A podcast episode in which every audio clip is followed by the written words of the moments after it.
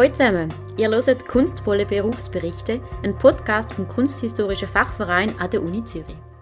Heute haben wir Mara Züsch da und den Sebi und Vivi. Mara, wie würdest du dich vorstellen?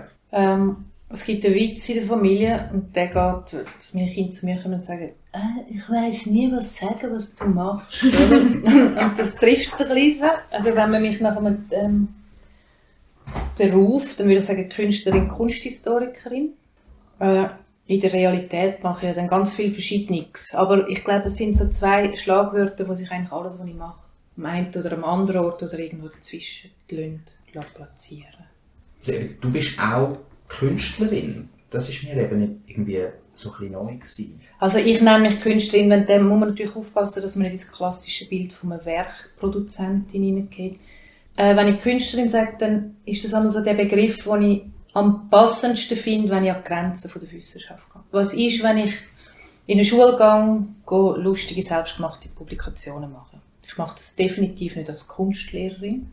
Dort geht es nicht darum, dass ich irgendwie konkretes Wissen vermittle. Dort komme ich von dort, wo mir wohl ist, nämlich vom Publizieren, vom selber Editieren, anstatt mit einer Grafikerin und für die Edition Patrick Frey etwas Schönes zu machen.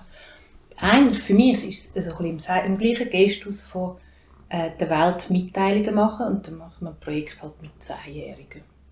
Ähm, und dort, äh, dort kommt dann das Künstlerinnen rein, oder auch wenn ich äh, jetzt zum Beispiel ein Buch gemacht habe über Doris Stauffer vor, das ist jetzt auch schon fünf Jahre, jetzt sind wir an einem neuen Buch, wo ich als Historikerin, Kunsthistorikerin eigentlich eine Monographie, äh, an einer Monographie schaffe für eine Künstlerin. Aber das ist so ein freies Format, dass ich es eigentlich schon fast als Rach an diesen klassischen Disziplinen verstehe. Weil Geschichte immer das kleine Bildchen hat und Kunstgeschichte das grosse Bildchen und keine oder so. Mhm. Oder? Und dann ist es eigentlich sehr ein freies Format, wo man seine Idee von Wissensvermittlung reinpackt. Diplom habe ich äh, einfach eines von der ZHGK, damals noch HGKZ, die Theorie. Das Diplom, was man dann gerne ist, visuelle Kommunikation. Ähm, und nachher bin ich noch an der Uni und habe noch den Master gemacht Kunstgeschichte. Und darum bin ich auch frech genug, um zu sagen, Kunsthistorikerin und Künstlerin. So, weil ich wie so die beiden Herkünfte habe, so ein bisschen aus dem angewandten Bereich. Ich habe im Studium an der ZHG immer publiziert, meine Arbeiten zum Beispiel. Kleine Auflagen und so, aber es war mir dort schon wichtig gewesen. Mhm. Und dann an der Uni, dort habe ich einfach nochmal das müssen genauer anschauen, was man klassisch unter ähm, Hast du das Gefühl, du hast etwas mitgenommen von diesen Studien Gänge? Oder wenn du etwas mitgenommen hast, wo du jetzt sagst, das, das kann ich wirklich anwenden in meinem Alltag, was ist es? Also, ein Teil glaube ich schon, äh, was einem an der Uni immer eintrichtert und man findet es grausam doof, aber zum Beispiel ist eine Art mit Quellennachweis, mit sauberem Aufschaffen von Sachen. Ja. Da bin ich jetzt vermutlich immer noch nicht vorbildlichst, aber da muss ich einfach durch und, und die mhm. Fußnoten müssen halt kongruent sein und im Moment arbeiten wir an einem Projekt äh, zu der zu Künstlerin aus den 20er Jahren. Da machen wir auch viel Quellenarbeit. Ja. Das heisst, vom Historischen Museum Bern über das Sozialarchiv Zürich irgendwie. Äh, das Kunstmuseum Bern hat noch Quellen gehabt. Dann machst du halt die Arbeit und die fällt dir auch viel leichter, äh, geht dir leichter von der Hand, weil du einfach als Historikerin einfach im Studium dich schon mit Quellen umschlägst. Und ich das auch sehr gern habe. Und dann ist auch wieder die Frage, ja, das ist eigentlich sehr stier. Äh, ich nenne es dann künstlerische Arbeit in dem Fall, weil wir werden unsere Recherche installativ ausstellen. Das wäre jetzt sicher nicht etwas, was eine Kunsthistorikerin so würde machen. Eine Künstlerin würde vielleicht noch das Bild dazu malen, eine klassische, das mache ich nicht. Mhm. Aber in der Vermittlung vom Wissen, glaube ich, von dort her kommt der Titel Künstlerin ist es eigentlich mit das, um was es dir schlussendlich geht, dass du etwas weitergeben kannst? Vermutlich verstehe ich mich recht stark als Vermittlerin, weil ich gerne mit Ideen bewege. Und dann ist vielleicht die Tiefe ein bisschen weniger ausprägt, wie wenn du fünf Jahre am PhD schaffst. Und bei mir kann ein Projekt zwei, drei Jahre gehen und es hat eine gewisse Tiefe. Ähm, aber es ist immer auch die Frage, wie geht es gegen aussen. Also eben eine Ausstellung dann als Format oder ein mhm. Buch. Das sind so die zwei Disziplinen, die ich extrem gerne Formen finde, wo es mir auch liegt. Ja, ist auf eine Art ja noch spannend, wie es den Schnittpunkt gibt zwischen einem Kunstschaffenden, so einem im einen Sinne und quasi einem Kunsthistoriker im anderen Sinne. Mhm. Es gibt ja tatsächlich irgendwie eigentlich einen gemeinsamen Nenner Mhm. irgendwo. Eben darum bin ich auch nicht sicher, ob ich vorbildlich bin, um mich auf Studierende loszulassen.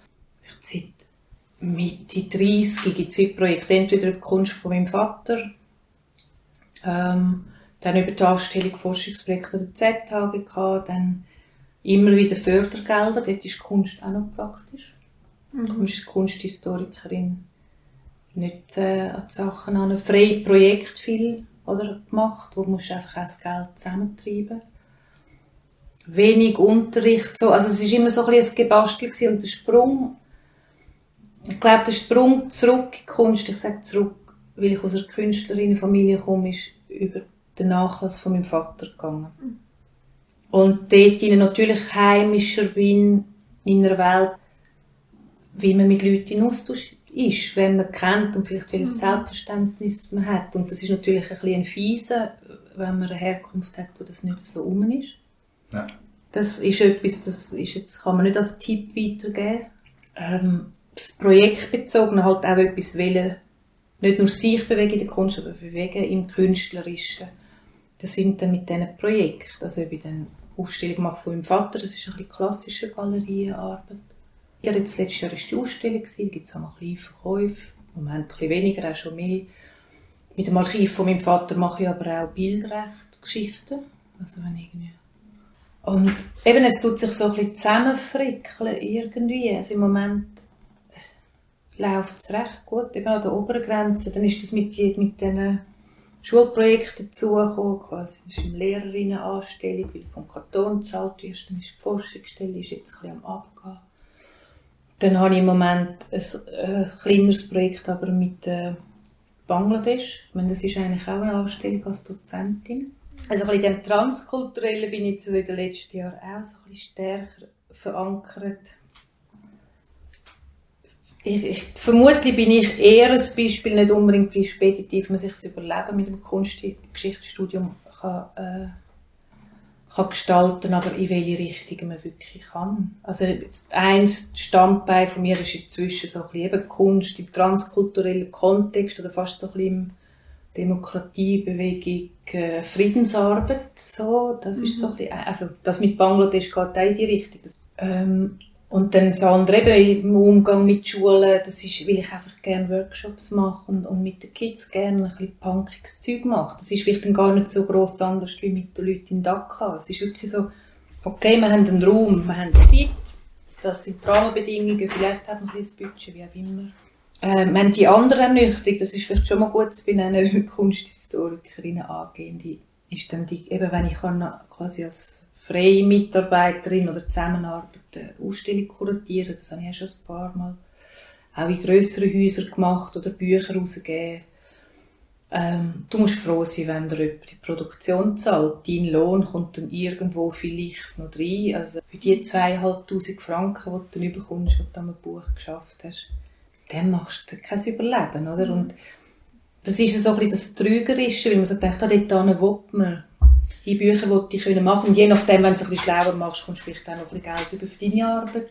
Also jetzt, vielleicht sind es auch zwei Teile, wo ist Bütz, wo ist das Wirkungsfeld und das andere ist, wie effizient kann man damit Geld verdienen. Also ich denke, das ist ja auch ein bisschen, also grundsätzlich natürlich ein bisschen eine Problematik als freischaffende Person, wenn man so will. Es ist ja immer ein, äh, ein Zusammenwürfeln von Arbeitsaufwand. Dafür schafft man aber ein lässiges Projekt, bis sich das mal irgendwo einpendelt. Ich bin auch nicht sicher, im Fall, ob sich so Sachen einpendeln. Ja, das weiss ich auch noch nicht. Also die Hälfte der Leute in unserem Umfeld sind ja mehr so Mid-Career-Leute, die nicht weisst, ob sie doch noch Lehrerinnen werden. Also es ist so ein bisschen, schließt sich einmal nicht aus. Ist das etwas, was dich beunruhigt hat, das Zeitchen, oder kannst du gut mit dem umgehen? Gut, ich habe einfach noch finanziell noch die Absicherung. Ich glaube, wenn ich jetzt mit, wenn ich jetzt wirklich voll, ja gut, jetzt noch mit dem Kind oder so, ich weiß nicht. Ich glaube, das Beunruhigende könnte vielleicht vor allem auch sein, dass man immer muss generieren und fit sein. Das funktioniert nur, wenn du auch lieferst. Also, du hast jetzt gesagt, weißt, wie dran sind dafür Freude hat. Das Projekt eine Voraussetzung ist auch, dass man verdammt gern schafft.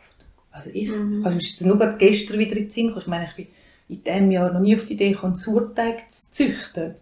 Also mal, ich glaube, das ist eine Voraussetzung. Und wenn du Ja. natürlich eine ängstliche Person bist, äh, finanzielle Sicherheit brauchst, machst du den Weg nicht. Ja. Garantiert nicht. Oder eben machst du vielleicht in der Mischung von 40% fest angestellt sein und, und noch ein bisschen Mhm. dazu arbeiten. Ähm, so, ich bin jetzt, also weißt du, auch bei mir beim Weiterführenden, im Moment habe ich ein sehr gutes Gefühl. Was bei meiner Biografie noch passend wäre, dann doch in die Institutionen landen. Mhm. Vielleicht jetzt nicht klassisch als Kuratorin im Museum, aber wie im transkulturellen Bereich oder so. Ja. Dann irgendwann das Tetzer kommt und sagt, oh, Kunst, wir haben noch niemand Ja. daraus kommt, sie, sie haben genug Projekte gemacht oder so. Mhm. so ja, wo man das? Oder? Ja, meine, du hast ja So. letztens auch mal im Atelier gesagt, dass du möglichst nicht möchtest, in das, in das Lehrertum abrutschen. Nein. Also ich würde zum Beispiel gerne noch mehr unterrichten. Ich bin aber eben auch nicht sicher, ob ich zum Beispiel eine fixe Anstellung würde wählen.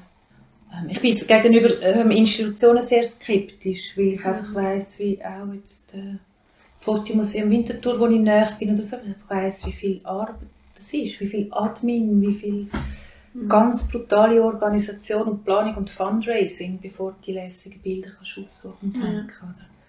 Das kann ich jetzt von so einer luxuriösen Warte sagen, äh, aber also ich lebe ja auch davon, dass ganz viele Leute die Büte machen oder Mhm. irgendwie die Proelfize oder was weiß ich. Jemand Ja, die. Büte macht und das Mhm. ist eigentlich recht lässig, darum ich das auch nicht abwerten. Aber ich glaube jetzt, wenn man finanziell einen Stress hat, das hast du vielleicht vor 20 Jahren können. Jetzt bin ich nicht sicher, ob das noch geht. Das- Die Mischung jetzt, wenn man es ganz streng auf Kunstgeschichte anschaut, wäre zwischen Kuratieren und Schreiben, vielleicht mal noch einen Nachlass aufschaffen, irgend so, Ja. oder? Aber ich glaube, das auch, was du so schätzt an deinem Leben im Moment, dass es flexibel ist und divers. Dass du wie Ja. offen kannst sein für Sachen, die auf dich Ja. zukommen. Oder die du Ja. siehst und sagst, das interessiert mich und das will ich machen. Ja, wir tun wirklich viele Projekte anreißen. Also jetzt in diesem Jahr ist das, was ich gesagt habe, mit der die Geschichte, Künstlerinnengeschichte, das ist mir, du Ja. hast vorhin gefragt, warum wir etwas machen. Also Mhm. die Vermittlung, ich meine, ich finde das auch eine Geschichte, die noch nicht erzählt ist. Ich finde das extrem wichtig als quasi feministische Kunsthistorikerin, die ich auch bin, sage, hey, ich habe vor 20 Jahren hat es wilde Weiber gegeben, die haben etwas ganz Verrücktes gemacht. So, oder? Mhm. Und dann nachher ist die Geschichte wertig und wenn du die richtige Geschichte findest, ist auch schön, dann findest du Verbündete, dann Mhm. wird das Buch auch jemand rausgeben und wird das Projekt auch finanzieren. Ja. Aber du musst natürlich zwischen den guten Ideen ein bisschen gutes Näschen und dann die Sturheit haben. Das ist etwas, wo ich, wo ich so merke, wo langsam also ein bisschen ein Ruf um ist, einfach so jetzt, äh, schon Sachen gemacht wo die Leute sagen, hey, das ist einfach auch wichtig. Mhm. Das ist eine neue Setzung in der Kunstgeschichte der Schweiz. Warum ich das nicht mehr, zum Beispiel jetzt gerade in diesem Feld, akademisch forschend mache, Mhm. aber es geht glaube ich, wirklich nicht mit meiner Biografie. Also eigentlich sind das Arbeiten, die Forschungsprojektpotenzial hätten. Aber ich bin nicht in der Position, um an der Uni können, so ein Projekt eingeben, weil ich habe keinen Doktor. Äh, ich kann die Karriere wie nicht vorweisen. Und dann bleibt natürlich auch ein bisschen mehr das künstlerisch Vermittelnde dort, wo, wo die Projekte noch kannst platzieren weil sonst zahlt sie auch gar niemand. Du nimmst ja eine Art auch dort eigentlich schon, wenn man so will, wieder eine vermittelnde Position ein, weil Ja. du, du, es passieren ja wie Projekte eigentlich eine Art, einfach in deiner Peripherie, aber vielleicht angerissen durch dich. Ja, vermittelnd. Eben, was ist jetzt, wenn ich, wenn ich ins Archiv gehe und recherchiere zu Künstlerinnen, die in den 20er Jahren geschafft? Ähm, dann mache ich das mal als Historikerin. Was ist jetzt, wenn ich die Sammlung ausstelle, installativ oder so? Wo, Also die Rolle kippt auch vielleicht immer. Ja. Äh, wenn ich es jetzt als Forschende könnte machen ähm, jetzt hat zum Beispiel eine recht lässige Frau, die Eliana Bidretti, hat äh, zu der SAFA 58 können an einem von der Fachhochschulen ein Forschungsprojekt platzieren. Sie stellt radikal auf Frauen an, auch Kunsthistorikerinnen, Studentinnen, das Team, ein grosses Forschungsprojekt. Also das noch, vielleicht schaffen wir mal irgendeinen so einen Dreh. Aber- Und sie kann wie aus dem Vollen schöpfen, oder? Jetzt arbeiten die dran und die machen ja nachher auch eine Ausstellung und auch ein Buch. Aber Ja. natürlich ist das Buch halt mit zehn tief, vertiefenden Kapiteln, die wir halt zwei Jahre kriegen. Oder weißt du, so, Mhm. Ja. Aber ich konnte das Thema mal können aufgreifen. Ja. Oder das ist schon mal auch etwas Schönes, Ja, vielleicht ja. Können Themen anzusprechen, die sonst jetzt im akademischen Diskurs irgendwie voll untergehen. Oder das ist auch wichtig. Interesse und Zeit dafür hat. Oder, Dort einfach frei und vermittelnd sein und sagen, das ist wegen dem nicht oberflächlich. ja, ja. Weil wir klar. so vielfältig mit Quellen arbeiten, wie das vielleicht jemand klassisch historisch nicht würde machen Mhm. würde, blinde Flecken rausbuddeln. Ähm, ich bin natürlich bei allem, was ich mache, auf Resonanz angewiesen. Das Mhm. heisst, auf Geldgeberinnen, auf Leute, die Bücher rausgeben Leute, die ausstellen wollen. Also, das ist ganz klar bei den freien Projekten. Die machst du ja auch mit Sturheit nicht allein. Du musst irgendwie die Leute auch für dies können begeistern Mhm. und packen. Und die Idee muss genug gut sein und du musst sie genug gut überbringen. So. Mhm. Ich habe mich noch gefragt, gibt es jetzt in dein, deiner Biografie so eine Person, wo du würdest sagen, die hat mich jetzt ein bisschen auf meinen Weg gebracht? Es gibt jemanden, wo ich es jetzt einmal sage, aber sie ist jetzt nicht auf den Weg gebracht, aber jetzt als Inspirationsquelle. Und das ist recht lustig, das ist der Dagmar Reichert. Die hat äh, Artas aufgebaut. Artas ist eine Stiftung für Kunst- und Friedensarbeit, oder eine Artas Foundation for Peace, darum Artas. Und Dagmar ist, als ich an der ZHGK, HGKZ war, meine Dozentin. Gewesen. Das war irgendwann in der Nuller, Anfang Nullerjahr oder so. Und deshalb sind wir so, so, es ist lustig, wir sind dort nicht nur warm geworden füreinander, aber es ist dann, später sind wir uns wieder über den Weg gelaufen. Ich habe nämlich eine Weiterbildung gemacht, Kunst- und Friedensarbeit und CHS. Und sie ist zum Beispiel jemand, der recht inspiriert in ihrer Arbeit, wie sie Kunst anders versteht. Sie ist, äh, ursprünglich Geografin. Äh, sehr ein freidenkender Mensch, ist auch, auch eine von den wenigen Leuten, die eine Professur an der ZHGK abgegeben hat, die ich kenne. Irgendwann gesagt hat, hey, ich brauche, ich verzichte aufs Renommee, ich verzichte auch auf das Geld. Ähm, schafft noch als Dozentin dort, weil es auch wichtig ist, mit den Studierenden zu arbeiten und tut dann ihre Kunstvermittlungs-, also Friedenskunstvermittlungsprojekte machen. Und Dagmar ist wie jemand für mich jetzt so ein bisschen in dem der transkulturellen Arbeit, wo mir schon die Relevanz auch von der gesellschaftlichen Zusammenhänge nochmal vielleicht das, es ist in den letzten Jahren wie mehr gekommen, dass ich eigentlich meine Arbeit auch als politisch verstehe. Jetzt kann man das sehr frei lesen. Ja. Aber in dem sind schon dort, ob es dann um migrantische Themen, äh, Friedensarbeit, Welt, geopolitische Sachen oder Gender, was da reinkommt. Ähm, und dort war Dagmar irgendwie wie wichtig. Gewesen. Und äh, ich würde gerne weiter mit ihr arbeiten. Sie ist auch die, die mich auch schon mitgenommen hat auf eine Forschungsreise oder eingeladen hat, mit einzusteigen oder so, wo ich dann auch weiss, äh, ich meine, ich bin ein Mensch schon mit grossen Selbstzweifeln und wenn jemand in die Strenge von der Dagmar kommt und findet, es ist einfach ist noch gut, was du machst. Es ist ja schon schön, dass man es dann jemanden kann haben kann, der einem auch wieder so ein bisschen sagt, komm, es kommt gut. Genau so. Oder hey, da passest du noch rein, komm, Ja, steig auch ein Ja. oder so. Das Ja. ist so. Von dem ist sie dort wie noch wichtig und vielleicht jemand anders, äh, wo einfach konstant immer um ist. In meinem Leben ist der Patrick Frey und das habe ich das erste Buch nach dem Tod von meinem Vater 2003 gemacht und dort habe ich noch keine Ahnung gehabt. Dort habe ich mich auch nicht getraut, die Herausgeberschaft zu beanspruchen. Und seitdem schlagen wir uns miteinander um und es ist eigentlich immer toller. Oder ich finde es eigentlich auch so schön, es war ein Freund von meinem Vater, eben wieder wegen der Frage wegen Einsteigen, klar. Ja. Ähm, was ich aber nicht glaube, dass er noch weiter mit mir Bücher machen wenn es ein Seich wären. Ja, klar. Der Einstieg, ja, nachher muss sie irgendwie auch liefern. Und, Ja. und der Patrick ist extrem loyal und als Verleger und hat so ein lässiges Team und ich arbeite so gerne mit diesen Leuten. Also das ist auch wieder etwas, wo du so eine Heimat hast. Ja, das haben wir auch vorher kurz besprochen. Irgendwie, wir haben wie immer das Gefühl, ja, wir müssen Sachen können vorweisen und so. Aber am Ende des Tages kommt es wahrscheinlich darauf an, kannst du einfach das, was du behauptest, zu können. Und, noch, ja. und erkennen das die Leute auch. Ja, Und und, kannst kannst, es kannst du mit Menschen zusammenarbeiten. Ja, genau. also- Du bist auch jemand, der die Menschen kann lesen kann, wo, wo mit ihnen umgehen kann, wo... Ich glaube im Fall eh, also wenn man von, von so etwas wie Karriere redet, das eine ist schon ein bisschen, also die Erfahrung, das ist ein bisschen gemein, wenn du am Anfang Mhm. bist vom Berufsleben, aber dann auch das Wissen, eben irgendwie die Ausbildung. Du brauchst Glück, dann musst du irgendwie ein umgänglich, umgänglicher Mensch sein, soziale Skills haben. Irgendwie, also das ist eigentlich ein rechtes Körbchen, das du irgendwie musst mitbringen musst. Also ich glaube, es geht bei diesen viel Eisfächer, bei der Geisteswissenschaft. Ja, bei mir ist es noch lustig, vielleicht noch von der Ausbildung, dass letztes Mal auch wieder jemand gefragt ah, du bist ja auch BG-Lehrerin, oder das wäre, oder das, klar, weil, Ja. wenn man meine, meine, Tätigkeiten anschaut, würde das auch das nicht überraschen. Und das ist irgendwie schon noch komisch, auch wie das Leben damals so drehen nimmt, dass dann als jemand der keine didaktische Ausbildung hat, darf man auch nicht laut sagen, kein Lehrerinnen-Diplom, nichts, geht zur Schule, geht Projekt machen, es funktioniert, oder so. Und manchmal ist das ja vielleicht auch gut, so ein bisschen dort die freche Punkigkeit zu haben. Ja.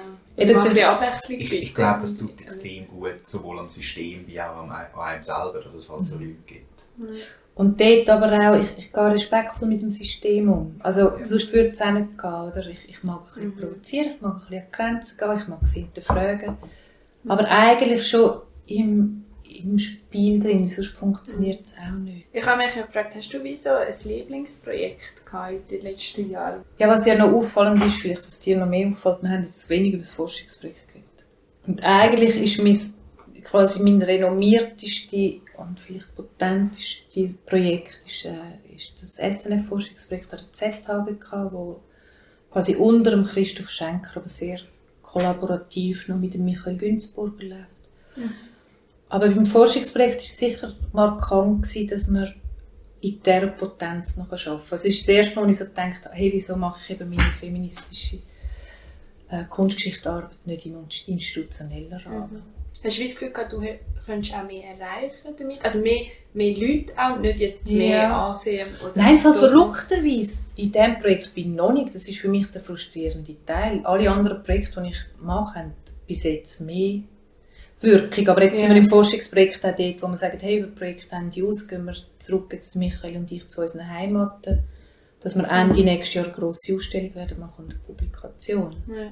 Und ich dann endlich wieder ein bisschen zu den Leuten komme mit all Ja. diesen tollen Sachen, die wir da Also ich denke, das ist eben jetzt gerade bei dem Forschungsprojekt ist das ja ganz fest, dass man das, das bis jetzt hat das ja hauptsächlich eigentlich in der Steindruckerei stattgefunden Ja. und bei euren Art Ja. so Könnt ihr intern. vielleicht schnell sagen, was ist das Thema von dem? Genau, das ich, Thema bin ich bin nicht ganz Genau, Thema. genau so. Das Forschungsprojekt, ähm, das ist äh, eben vom Nationalfonds gefördert, gefördertes Projekt, das über drei Jahre läuft, wo quasi Dokumentation von künstlerisch-technischen Prozessen erarbeitet. Uns geht es generell um, um so ein das gestalterische Wissen, auch, wo, wo ähm, in Handwerkshandgriff drin sind. Also wir machen es jetzt anhand von einer Druckwerkstatt. Ähm, aber wenn jemand handwerklich schafft, ähm, im freien Bereich, freieren Bereich vielleicht, ist ja immer so eine Mischung von Gestaltungswillen dabei. Finde ich, wir tun ja nicht ganz klassische Abläufe würden uns interessieren, aber wir könnten auch einen Kunstschnitzer vielleicht auch noch filmen. Vielleicht einen anderen Drucker oder einen Kunstgüsser, der über Formen sich muss Gedanken machen muss. Und dann gleichzeitig aber unglaublich viel über Metalllegierungen muss wissen, weil du kannst sonst nicht so arbeiten.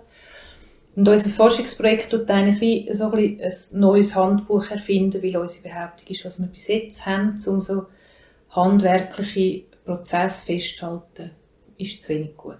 Also es gibt Handbücher, die sind, äh, die quasi die Darstellung vom Prozess vernachlässigen, das ist vielleicht Fakten, teilweise fehlen die auch. Und dann nachher hast du äh, How-to-Videos auf YouTube, wie man das Poulet ausnimmt und so. Dort fehlt aber immer etwas. Das ist das äh, quasi Handbuch, das Best Practice, wie du das idealerweise dokumentierst. Wie du schreibst, wie du filmst, wie, was für Listen du erstellst, wie du die Listen verknüpfst. Ja. Es ist etwas, was nachher auf einer Webseite so kannst abrufen Du kannst irgendwie... Ist dann auch allen zugänglich, die sich dafür interessieren? Oder? Das müssen wir jetzt wieder so ein bisschen aus, ausfiguräteln und eigentlich schon, aber eben dann wie so ein bisschen die Frage, wie können wir schaffen, das kann öffentlich sein, ähm, so. Mhm. Jetzt ist aber heute eigentlich so ein bisschen klar geworden, dass es recht auf eine gute Art machbar ist, dass wir öffentlich werden können. Nein, es ist einfach ein Projekt, das sich an Kunstwissenschaftlerinnen richtet, Kunsttechnologinnen, Druckerinnen, Künstlerinnen. Also quasi, äh, gut, du weißt jetzt, wie der Tommy schafft, aber äh, wenn der Sebi jetzt würde wollen wissen, wie ein anderer Künstler gewisse Ha- äh, äh, Drucker gewisse Handgriffe macht, kannst du dort noch Schlagwörter suchen, du kannst, äh, kannst Filmaufnahmen und Beschreibung dazu oder keine Ahnung. Also es ist eigentlich wie auch wieder für beide Seiten. Es ist für Künstler, wenn sie Mhm. wollen, ihr Mhm. Schaffen irgendwie erweitern oder so. Oder für Kunsthistoriker, die wollen recherchieren hey du, ich habe keine Ahnung, wie das, das entsteht. Genau. Ich gehe mal schauen, ob es was gibt. Es ist ein Recherchetool, eigentlich, wenn es gefüllt ist. Wobei beim SNF sagen wir, uns interessiert eigentlich nicht primär der Inhalt, sondern die Struktur, wie wir so ein Wissen festhalten. Okay. Die Das Struktur eben- könntest du eben nehmen und könntest eben zum Kunstgüsser oder zu einer anderen Ja. Druckerin und es wieder füllen. Ja. Das finde ich jetzt extrem spannend. Da muss ich jetzt vielleicht schnell so als, als Lithografenart einschreiten.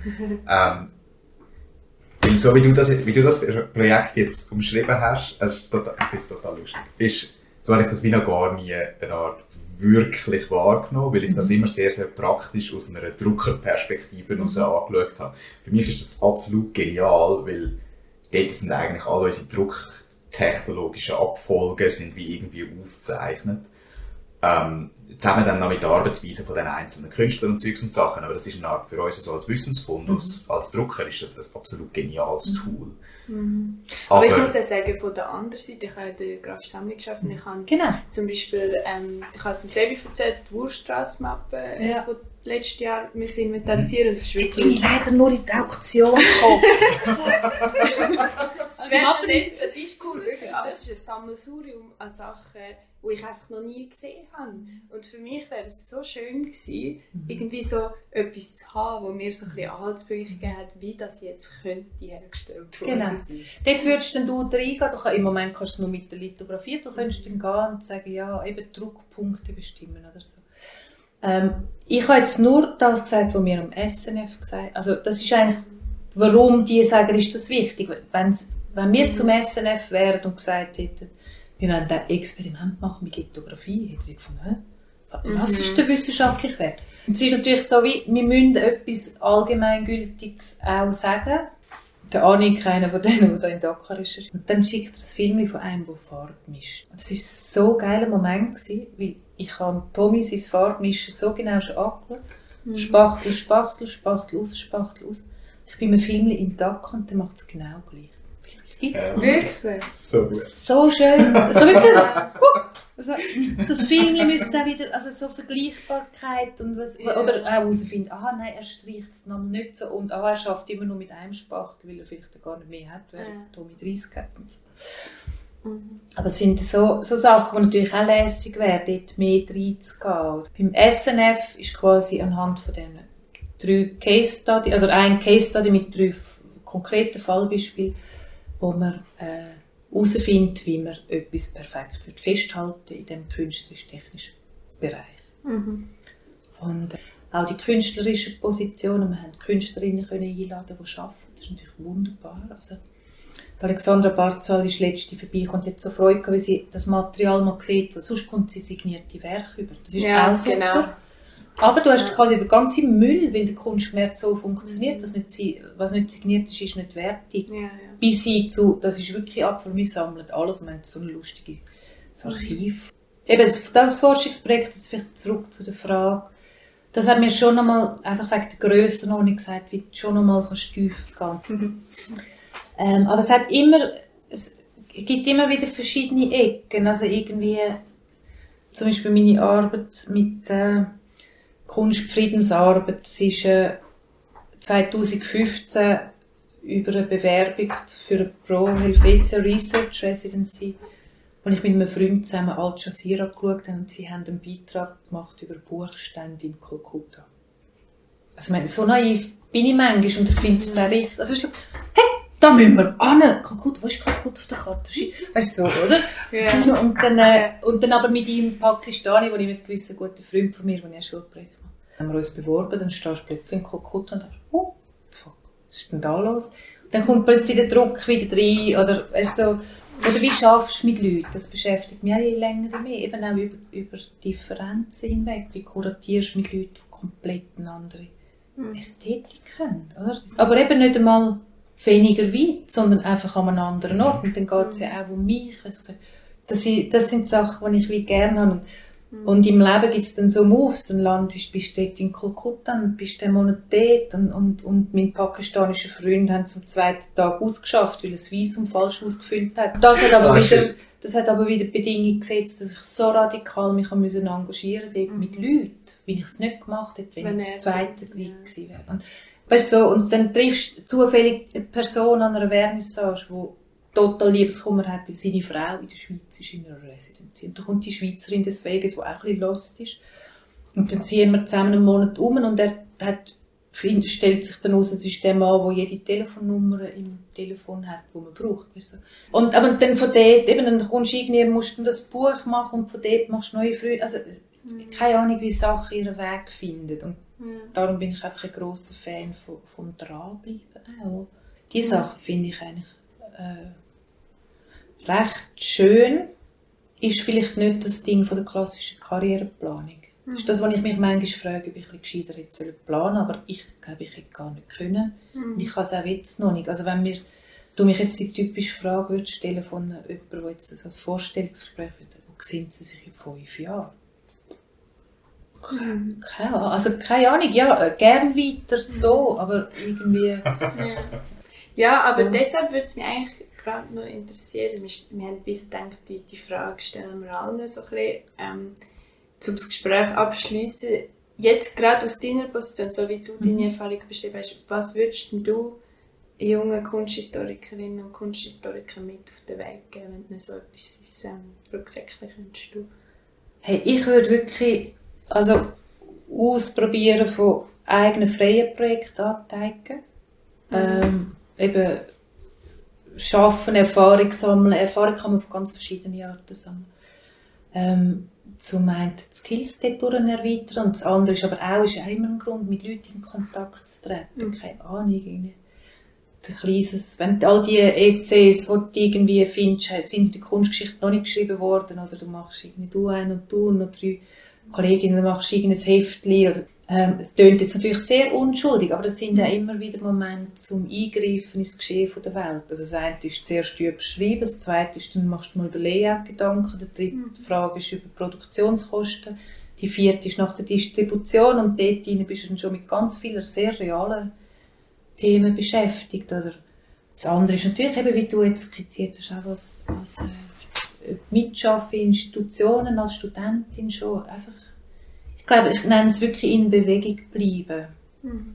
Und äh, dort, das ist dann vielleicht eine Charaktersache, aber dort auch Sachen ausprobieren. Es gibt vielleicht Leute, die klar wissen, was sie durchwollen. Mhm. Ähm, ich glaube, das ist wie, also auch wenn ich es jetzt höre von Leuten, die in den Institutionen sind, eben, sie wollen Leute mit verschiedenen Skills. Mhm. Und ich würde es jetzt nicht nur auf Skills beziehen, sondern auch aufs Leben ein bisschen provozieren. Weil es auch eben, weil du Glück brauchst, weil du Zufall brauchst. Und die kommen aber nur, wenn du in Bewegung bist. Der Podcast ist produziert worden von der Vivi, der Noemi und dem Sebi. Weitere Infos findet ihr in der Infobox.